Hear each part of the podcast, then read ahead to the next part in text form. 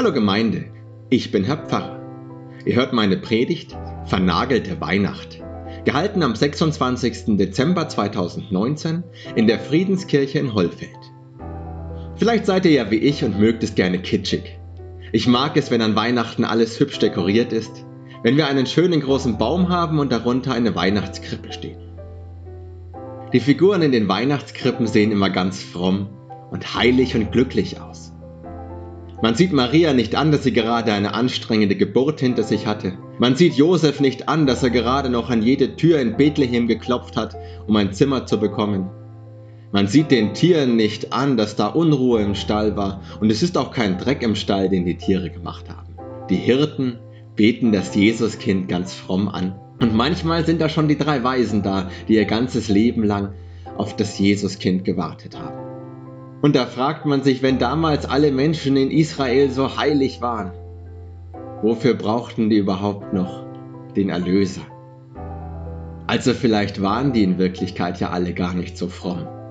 In meiner Predigt erzähle ich eine andere Geschichte. Viel Spaß beim Zuhören.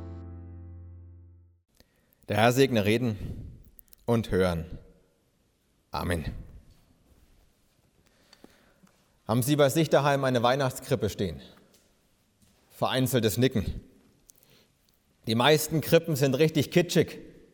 So viel Holdheit und Trautheit und Heiligkeit gibt es nirgendwo in der Welt. Da sitzt eine perfekt gestylte Maria, der man niemals ansehen würde, dass sie gerade eine anstrengende Geburt hinter sich hat. Ich weiß auch nicht, ob ich schon mal irgendwo in einer Krippe einen genervten Josef gesehen habe, der sich darüber ärgert, dass er so blöd war, kein Zimmer zu buchen. Ich habe auch noch nie eine Krippe gesehen, in der die Tiere Dreck machen oder in der die Tiere unruhig sind, weil Maria bei der Geburt gerade den ganzen Stall zusammengebrüllt hat. Irgendwo in den meisten Krippen knien dann auch die Hirten, die das Kind anbeten. Die Hirten stellen keine Fragen und sind auch nicht skeptisch. Die könnten ja zum Beispiel sagen, aha, das soll also der neue König sein. Ja, da bin ich ja mal gespannt, wie der den Herodes ablösen wird. Oder da bin ich ja mal gespannt, wie der den Augustus vertreiben will. Nein, es ist alles perfekt und es ist schön in den Krippen. Manchmal sind die drei Weisen schon da, drei Männer, die ihr Leben damit verbracht haben, auf den Messias zu warten. Brauchen die den überhaupt? Wer sein ganzes Leben lang so fromm war, von was genau musste er denn eigentlich erlöst werden? Man könnte auf den Gedanken kommen, die Krippe mit ganz anderen Menschen zu füllen nämlich mit den Leuten, mit denen Jesus später immer Kontakt haben wird. Mit den Sündern, den Zöllnern, den Ehebrechern. Das wären alles Leute, die den Heiland gut gebrauchen könnten. Als Jesus auf die Welt gekommen ist, da klingelte bei einigen Menschen ein Text aus dem Alten Testament im Ohr. Es sind die Worte des Propheten Jesaja, die wir in seinem Buch im neunten Kapitel finden. Das Volk, das im Finstern wandelt, sieht ein großes Licht.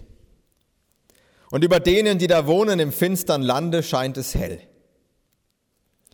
Du wächst lauten Jubel, du machst groß die Freude. Vor dir freut man sich, wie man sich freut in der Ernte, wie man fröhlich ist, wenn man Beute austeilt. Denn du hast ihr drückendes Joch, die Jochstange auf ihrer Schulter und den Stecken ihres Treibers zerbrochen wie am Tage Midians.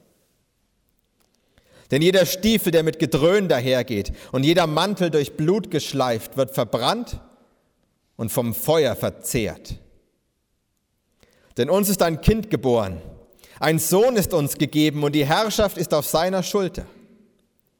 Und er heißt Wunderrat, Gottheld, Ewigvater, Friedefürst, auf dass seine Herrschaft groß werde und des Friedens kein Ende auf dem Thron Davids und in seinem Königreich dass er stärke und stütze durch Recht und Gerechtigkeit von nun an bis in Ewigkeit.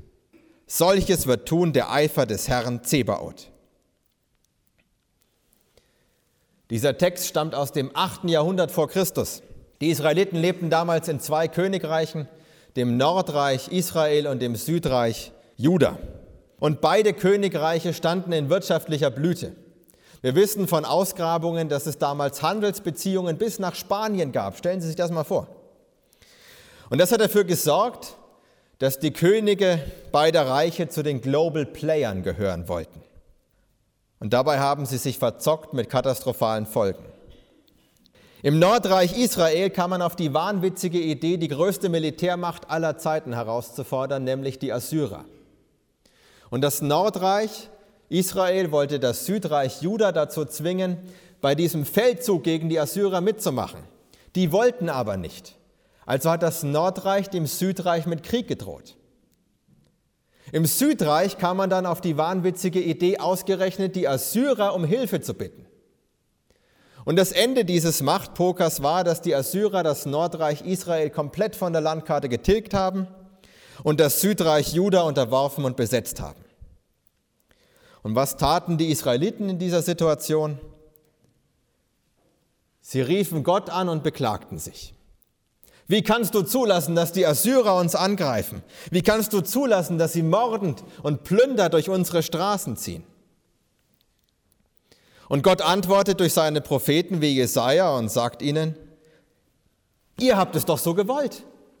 Ich habe euch meine Gebote gegeben, dass ihr danach lebt und ein gutes Leben habt. Aber ihr wart nicht zufrieden. Ihr seid jeder Großmacht hinterhergelaufen wie ein Hund, wolltet selber eine Großmacht sein. Ich habe euch Propheten gegeben wie Jesaja, Hosea und Amos und sie haben euch gewarnt von euren Großmachtsfantasien. Aber ihr habt sie ignoriert. Die Geschichte Israels hätte eigentlich hier enden können, aber Gott hat sich erweichen lassen. Gottes Geduld und Gnade ist eben grenzenlos und darum hat er in den Lauf der Geschichte eingegriffen. Gott hat das Volk Israel vor dem Untergang bewahrt. Die Bevölkerung des Nordreichs konnte in das Südreich fliehen und das Südreich Juda wurde von den Assyrern wie durch ein Wunder verschont. Wie am Tage Midians, als die Israeliten kampflos ein übermächtiges Heer der Midianiter vertrieben haben, so zogen auch jetzt die Assyrer kampflos ab und gaben sich mit etwas Silber zufrieden. Was danach folgte, war eine Epoche des Friedens und der Besinnung auf Gott. Gott fing mit den Israeliten neu an. Und genau diesen Neuanfang besingt Jesaja. Und wie er ihn besingt, das führt uns wieder zu den Weihnachtskrippen. Uns muss klar sein, dass für die Israeliten damals, als die Assyrer vor der Tür standen, keine Hoffnung mehr bestand. Die Frage war nicht, ob sie sterben, sondern wie sie sterben. Sterben wir durch das Schwert der Assyrer oder sterben wir durch den Hungertod oder durch die Sklaverei? Es sah finster aus, aber plötzlich ist da wieder das Licht der Hoffnung. Und nicht nur so ein Schimmer, sondern ein großes Licht. Gott hat die wehenden Mäntel der assyrischen Offiziere und die blutigen Stiefel ihrer Soldaten verjagt. Israel ist der Unterjochung entgangen. Was für ein Grund zur Freude. Und das fand auch Jesaja und dichtet: Du wächst lauten Jubel, du machst groß die Freude.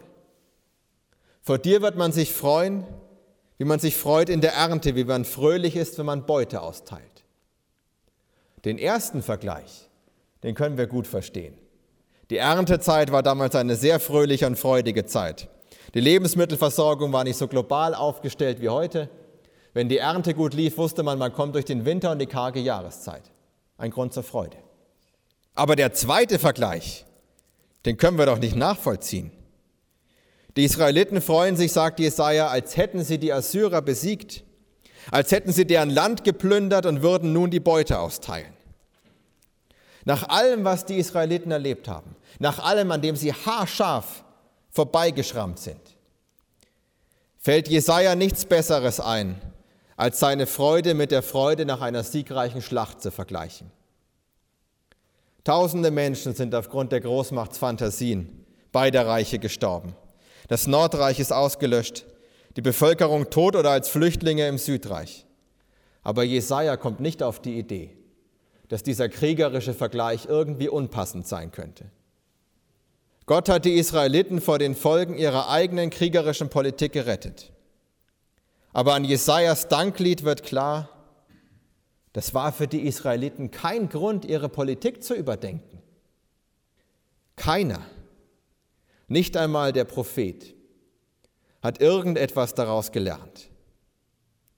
Und das sehen Sie auch daran, wie die Geschichte weitergegangen ist. 30 Jahre Frieden gab es und danach hat sich exakt dasselbe wiederholt.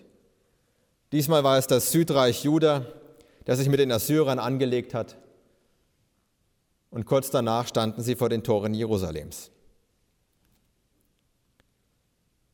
Wie können Menschen so vernagelt sein? Wie kann es sein, dass die einfach nichts daraus gelernt haben? Auf der anderen Seite ist genau das der Witz der Geschichte. Weil die Israeliten so vernagelt waren, brauchten sie Gottes Hilfe. Hätten sie selber anders gekonnt, dann hätten sie sich gar nicht erst an den Rand der Katastrophe gebracht. Ich finde die Idee nicht abwegig, die Krippe mit ganz anderen Leuten zu füllen. Wir müssten Herodes da reinstellen und Kaiser Augustus. Wir müssten alle reinstellen, die in ihrer Engstirnigkeit gefangen sind. Wir müssten die Krippe füllen mit Sündern und Zöllnern und Ehebrechern. Und der eine oder andere Mörder würde da auch gut reinpassen, weil Jesus am Kreuz einem Mörder das Paradies versprochen hat. Steuerhinterzieher würde ich gerne in der Krippe sehen. Betrüger, Schlepper, Menschenhändler, Diktatoren und Warlords. Alle, die nicht über den Tellerrand hinausschauen können. Alle, die einen Neuanfang mit Gott bräuchten. Die wären alle gut beim Jesuskind aufgehoben. Aber vielleicht sind die schon lange im Stall. Gott hat sich viel Mühe gegeben mit seinem Volk. Und es gibt in der Geschichte Israels zahllose Neuanfänge wie den, den ich Ihnen gerade gesagt habe. Zahllose Neuanfänge, aus denen die Israeliten nichts gelernt haben. Und dann hat Gott einen neuen Neuanfang gewagt, der anders ist als alle anderen zuvor. Weihnachten. Dass dieser Neuanfang anders ist, können Sie schon äußerlich sehen. Diesmal gibt es kein Heer, das in die Flucht geschlagen wird. Kein Volk zieht triumphierend aus Ägypten oder aus Babylon aus. Diesmal liegt ein Kind in einem Stall. Diesmal ist er keiner, der mächtig in den Lauf der Welt eingreift oder in die Taten der Menschen. Aber da ist einer, der mächtig in die Herzen der Menschen eingreift.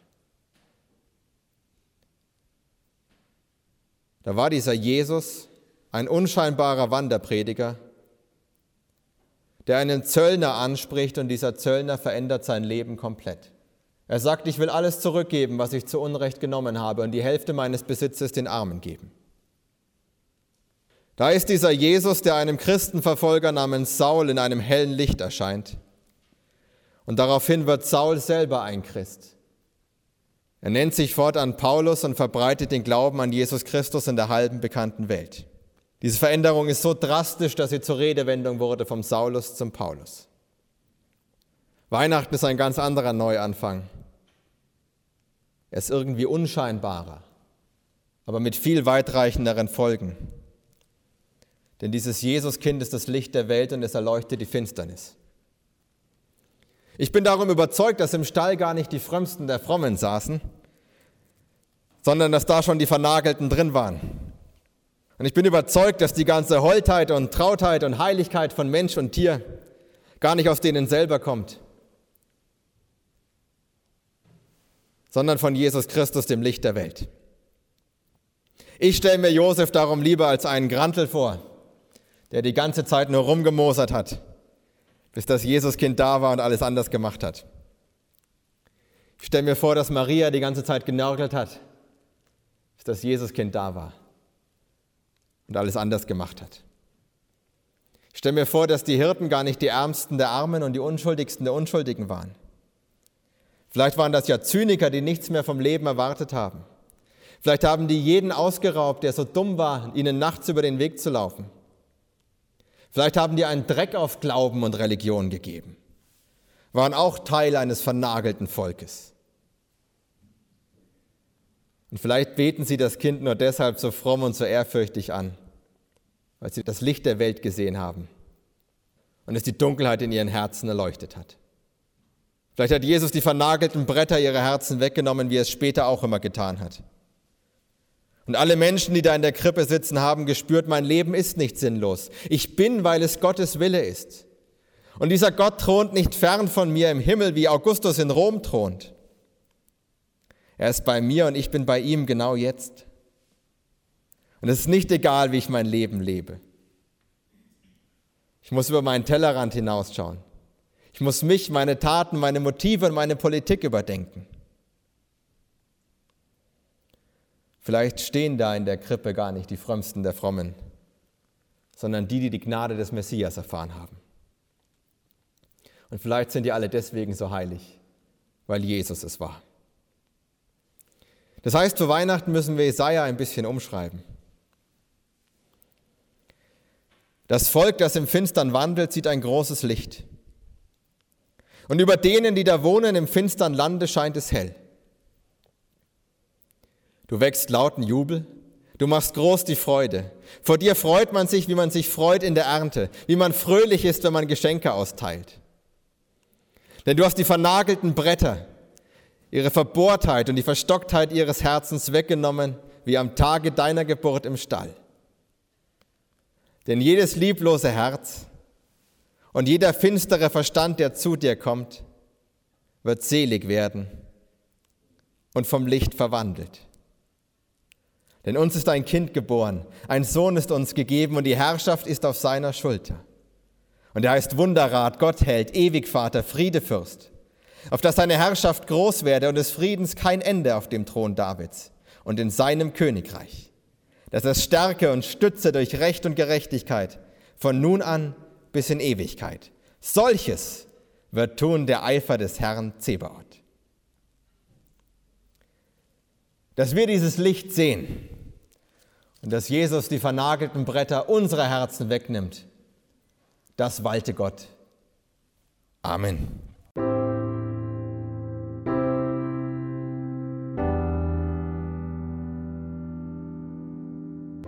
Ich hoffe, ihr hattet ein schönes Weihnachtsfest. Und ich hoffe, ihr habt erlebt, dass Jesus die vernagelten Bretter eurer Herzen weggenommen hat.